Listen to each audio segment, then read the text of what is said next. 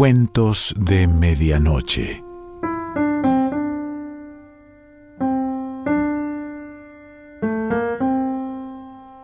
El cuento de hoy se titula Caín y pertenece a Frederick Brown.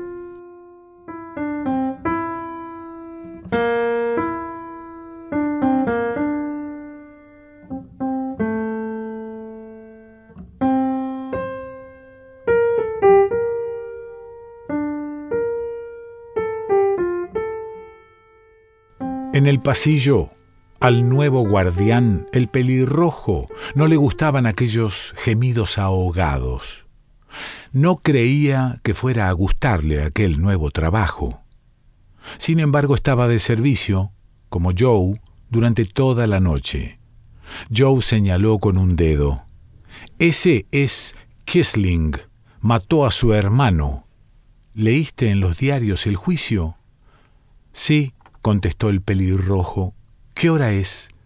Las tres, respondió Joe. Aún faltan dos horas. En el interior de la celda, Dana Kisling yacía rígido en su catre, con la boca hundida en el cojín que apenas lograba amortiguar los sonidos que emitía. Se avergonzaba de aquellos sonidos. Quería ser valiente. ¿Por qué no lo conseguiría?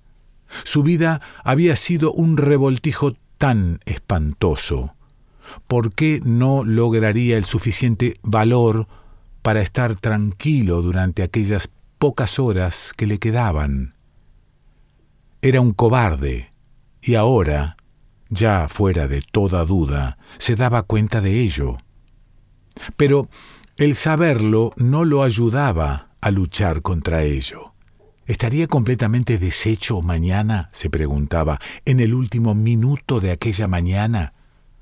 Tendrían que llevarlo a rastras, gritando como una mujerzuela, empujándolo y sujetándolo a la silla de la que nunca más volvería a levantarse. Era horroroso imaginar todo eso, pero más horrible resultaba la visión de sí mismo, sujeto a aquel invento mortífero con la negra capucha sobre la cara y luego el espasmo de su cuerpo al sentir la corriente. Deseó gritar solo al pensar en todo aquello, y dentro de unas pocas horas ya no sería un mero pensamiento, sería un hecho, un hecho consumado. La corriente circulando por su cuerpo, un cuerpo espasmódico, convulsivo, se acordó de las patas de las ranas en el laboratorio de química, del maestro que colocaba los dos cables y de las súbitas convulsiones del anca. La rana ya estaba muerta, no había sentido nada en absoluto, sin embargo, había dado aquellas sacudidas. Mas él estaría vivo cuando la corriente pasase a su través viviría después? Eso ya sería el horror de los horrores.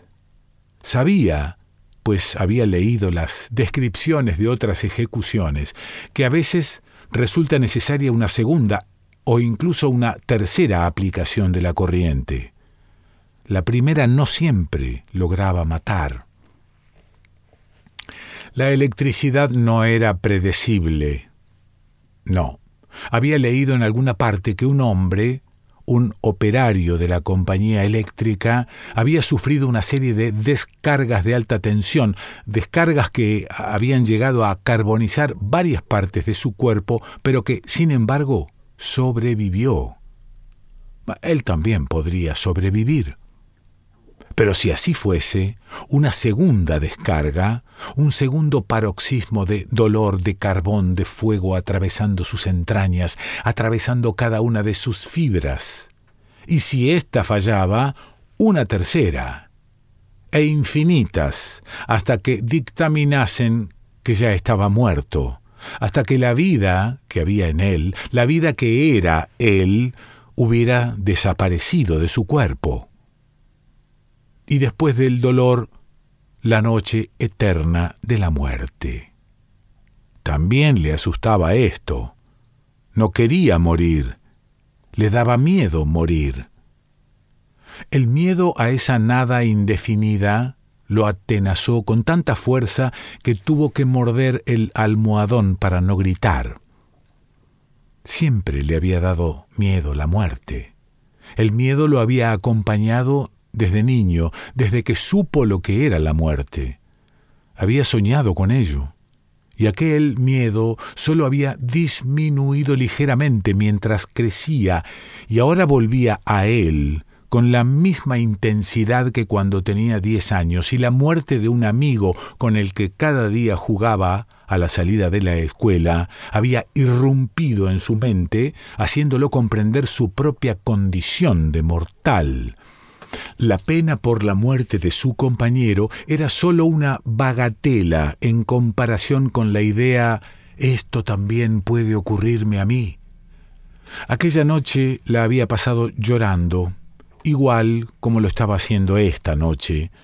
Había intentado luchar contra el pánico de la misma forma en que ahora lo estaba intentando y con igual suerte. Sin embargo, aquella noche sus padres lo habían oído y estuvieron consolándolo. Claro que ellos habían pensado que la razón de aquellos llantos era por la pérdida del amigo, habían confundido el miedo con la pena. Su madre se había sentado al borde de la cama y le había tomado una mano, lo que lo había ayudado a no sentirse solo.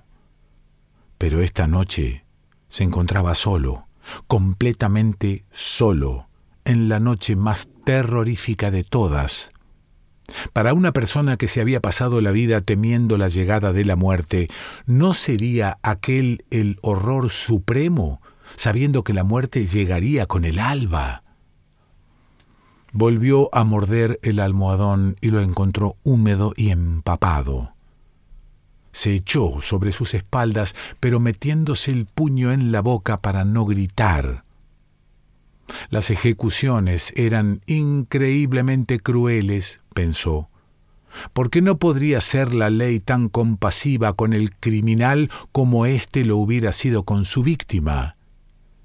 George no había sufrido, ni siquiera había llegado a saber que iba a morir. Odiando como había odiado a George, y aún le había concedido esa gracia. No había pasado ni un segundo siquiera, ni una fracción de segundo de miedo ni de conocimiento de lo que le esperaba. Mala suerte había tenido al ser atrapado por culpa de un maldito accidente de segunda categoría, una mera cuestión de guardabarros abollados. Solo dos millas más allá de la escena del crimen, y mientras aún seguía con el coche robado. Ni siquiera había ocurrido por su culpa, o quizás sí, ya que, desde luego, se había puesto nervioso pero principalmente había sido culpa del otro conductor, queriéndolo pasar en un cambio de rasante y cerrándolo bruscamente al ver aparecer aquel camión enfrente de ellos. De todas formas tenía que reconocer que, de haber estado en su pleno juicio, habría podido evitar el accidente pisando el freno a fondo y dejando que el otro se colocase delante, en vez de querer acelerar para que no lo pasase. El otro conductor había pensado lo mismo que él y también había acelerado. Luego, para evitar el choque de frente con el camión, se había lanzado contra él, incrustándole un guardabarros contra la parte trasera de su coche y enganchando los parachoques, de forma que se vieron obligados a detenerse. Desde luego no había sido suya la culpa pero un poco más de juicio por su parte quizá lo hubiera evitado todo. Y luego el coche patrulla viniendo tan rápidamente y el policía pidiéndoles sus licencias de conducir después de que él ya había dado un nombre falso. Intentaba desesperadamente fijar su atención en aquella noche en lugar de hacerlo en la mañana siguiente procuraba concentrarse en el juicio, parte del cual conservaba en su memoria como si hubiera tenido lugar aquella misma tarde, y otras partes, en cambio, borrosas. Trataba con todas sus fuerzas de pensar en el pasado, en algo, en lo que fuera, tanto si era malo como bueno, y si era poco o mucho tiempo. Lo importante era apartar de su pensamiento los horrores del futuro, el futuro que le esperaba dentro de unas pocas horas. Incluso en el asesinato que había cometido. ¿Se arrepentía de haberlo cometido? Sí, sí, aunque la verdad sea dicha, tampoco sabía si su arrepentimiento era auténtico o si se debía a las consecuencias que ya había tenido que sufrir y a las que aún tenían que llegar. La silla, la silla eléctrica, las quemaduras, las chamuscaduras. Apartó sus pensamientos hacia la imagen de George. ¿Por qué haría la gente tanta montaña del asesinato del propio hermano? ¿Por qué juzgarían eso peor que la muerte de un extraño? Siendo así que él, George, era tan diametralmente distinto que ya no podía llamársele siquiera hermano. Un déspota, un eh, asqueroso tiranuelo, siempre corrigiendo, siempre encontrándole faltas, exigiéndole pequeñas cantidades de dinero que le debía, mezquino, terco, rencoroso, odioso. Y sobre todo, o mejor dicho, por debajo de todo, avaro. Con una brillante carrera, casa propia y dos o tres mil dólares en el banco no había rehusado prestarle categóricamente, casi insultante, a él, a su hermano, aquellos miserables quinientos dólares que él necesitaba para pagar las deudas que le habían caído encima sin ninguna culpa por su parte y para rehacer su vida por un nuevo camino. Había sido tan terrible verse perseguido por todas partes, atormentado, asusado Solo por eso ya hubiera tenido motivos suficientes para matar a George. Solo por esa crueldad inconsciente, esa avaricia, y especialmente por decirle aún que era por su propio bien, que haría más daño que beneficio el que le prestase dinero mientras no aprendiese a ordenar y organizar su propia vida su propio hermano, y además su hermano menor, hablándole de esta forma. Con un poco de pedantería, si es que podía jactarse de algo, con el propio orgullo o esnovismo del que no ha apostado un centavo en las carreras en toda la vida, del que vigila cuánto bebe, del que se aparta de las mujeres solo porque les teme. Y naturalmente, eso era precisamente lo que lo convertía en la clase de tipo que se deja casar más pronto o más tarde. Él, Dana, conocía a las mujeres y sabía cómo hay que tratarlas. Esa era la razón por la que a sus treinta años aún estaba soltero. Quizá le gustaban incluso demasiado y esa era la razón por la que nunca había logrado demasiado de sí mismo pero al menos no había caído en las redes del matrimonio. Cuando te gustan todas, no hay ninguna que te atrape. Pero, pobre tonto de George, cada vez amasando más y más dinero y fama, hubiera sido solo cuestión de tiempo que a sus veinte años una mujer no le echase el lazo. Y a pesar de todo esto, bueno, no pudo conseguir prestados ni cuatro chavos de George, los cien o doscientos pavos que le hubieran permitido conseguir una pausa durante unos días hasta que le llegase el golpe de suerte.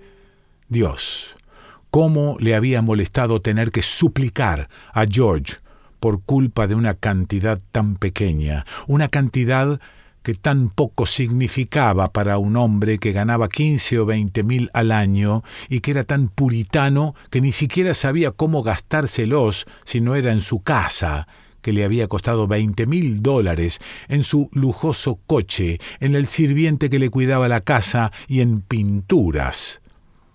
Al pollito le comenzaban a gustar ahora los cuadros, y había sido precisamente por culpa de un cuadro por lo que lo había matado. Había tenido la osadía la mismísima noche en que le habían negado el préstamo de 500 dólares de enseñarle una pintura por la que había pagado 900. Un cuadro moderno con la firma de un francés y que a Dana le había parecido un plato de sopa de guisantes. Y luego se había puesto a hablar de arte y de las delicadezas del mundo cuando él, Dana, hacía dos meses que no podía pagar el alquiler de su casa. Era duro tener que pasar con solo quinientos al año. Sin embargo, no podía pasar él con solo esta cantidad. No había llegado a un punto en que con solo 500 tenía suficiente para liberarse de todas sus deudas y preocupaciones y comenzar una nueva vida. Y aún tenía que soportar que le enseñasen unas pinturas. Y vaya pinturas, que su hermanito, su puerco e imbécil hermanito, el que no había querido prestarle el dinero necesario para librarlo de un mal paso, había comprado por 900 dólares y precisamente un cuadro, ni siquiera un grabado. Él mismo tenía algunos grabados en su apartamento. Era una tontería tener grabados, pero por lo menos no había pagado ni la cuarta parte de 900 dólares por todos ellos. Sí, aquella noche fue cuando decidió matarlo. Sabía que su hermano no había hecho testamento, y como sus padres habían muerto, y no había otros parientes más cercanos, resultaba que él era el único heredero. Digamos, treinta mil en el banco, una casa valorada en veinte mil más, diez mil del mobiliario, un coche. Incluso después de pagar los derechos reales y el entierro, resultaba una bonita suma caída del cielo. Quizás cincuenta mil al menos cuarenta mil estaban asegurados. El sueldo de ocho años para un soquete como él. ¿Qué podría hacer con todo eso? Sí, aquella noche fue cuando decidió matarlo. Se había tomado un mes entero para estudiar hasta el más pequeño detalle, pues no tenía que sufrir el más mínimo resbalón, ni la más leve sospecha que hiciera pensar a la policía que la muerte de George no había sido producida por un accidente. Había hecho un buen trabajo. Y todo había ido sobre ruedas hasta que aquel maldito loco intentó adelantarle en pleno cambio de rasante. ¿Y ahora? Mañana, no, hoy. ¿Cuánto le quedaba ya? ¿Una hora, dos, tres? Seguro que faltaba una hora por lo menos aún tenían que traerle el desayuno, aquel desayuno en que le permitirían tomar lo que le apeteciera, como si le fuera posible poder comer. Pero si un solo bocado de cualquier cosa no le haría devolver, y luego el capellán, intentando confortarle con sus palabras, como si con ello pudiera ayudarlo en algo. Luego vendría el barbero de la prisión para afeitarle la coronilla y la parte de su pierna donde le conectarían el otro electrodo. Y luego las miradas curiosas de los guardianes a través de los barrotes.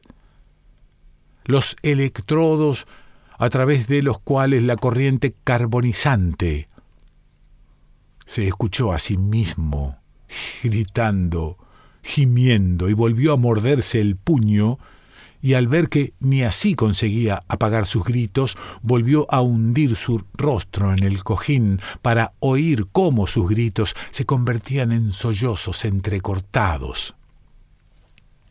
Un cobarde, desde luego. Pero, ¿por qué no iba a comportarse como un cobarde si realmente lo era? Aquellos hombres de las novelas que se dirigen hacia la silla o a, la horca con toda tranquilidad, no eran más que pura imaginación. Un buey No siente miedo cuando lo conducen al matadero, pues no sabe qué es lo que le espera. Aquellos hombres que caminan tranquilamente saben qué es lo que les espera, pero únicamente como una abstracción. Son incapaces de imaginárselo. ¿No sentiría cualquier hombre sensible, con imaginación, igual que él? Aquellos guardianes del exterior podía escuchar el débil murmullo de sus voces una y otra vez. ¿Serían más valientes que él? ¿Cuánto quedaba? ¿Tres horas? ¿Dos? De todas formas, no mucho. Y luego, el pasillo. El camino hasta... llegaría por su propio pie hasta la habitación, la silla, el orinal caliente, como le llamaban los presos. Uno de ellos incluso le había dicho, Amigo, te van a freír, freírte. Ni más ni menos que freírte entre convulsiones espasmódicas con la sangre hirviendo en las venas, la sacudida, carbonizado, agonizando de dolor, el anca de rana saltando en el laboratorio de química. El almohadón volvía a estar entre sus dientes, pero a pesar de todo gritaba. Luego, cuando se le acababa el aire de los pulmones, se detenía y el silencio aún resultaba más terrorífico que sus propios gritos. La muerte, amigo, te van a freír. Y si la corriente no te mata la primera vez, te dan otra sacudida, volviendo a sentir en tu cuerpo aquel relámpago, y luego una tercera vez, con sacudidas horribles.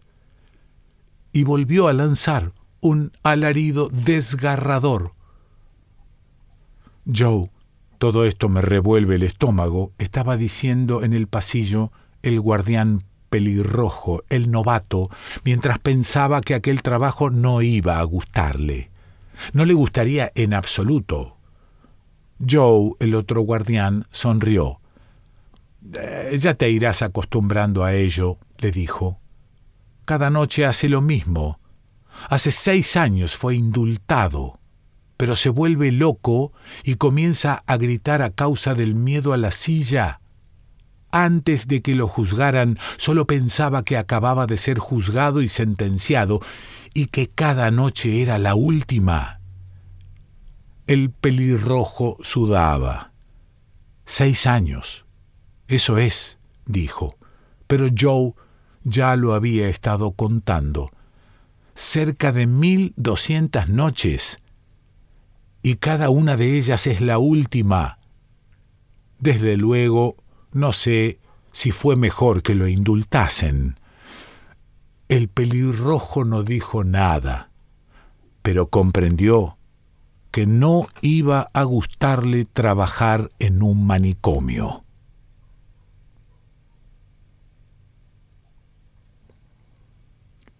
Frederick Brown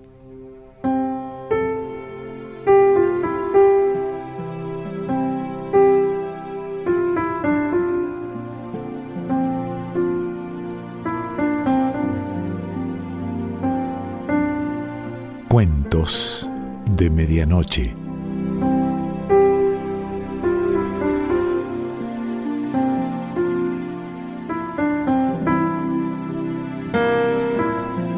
Selección Pancho Mondino. Idea y lectura Quique Pessoa.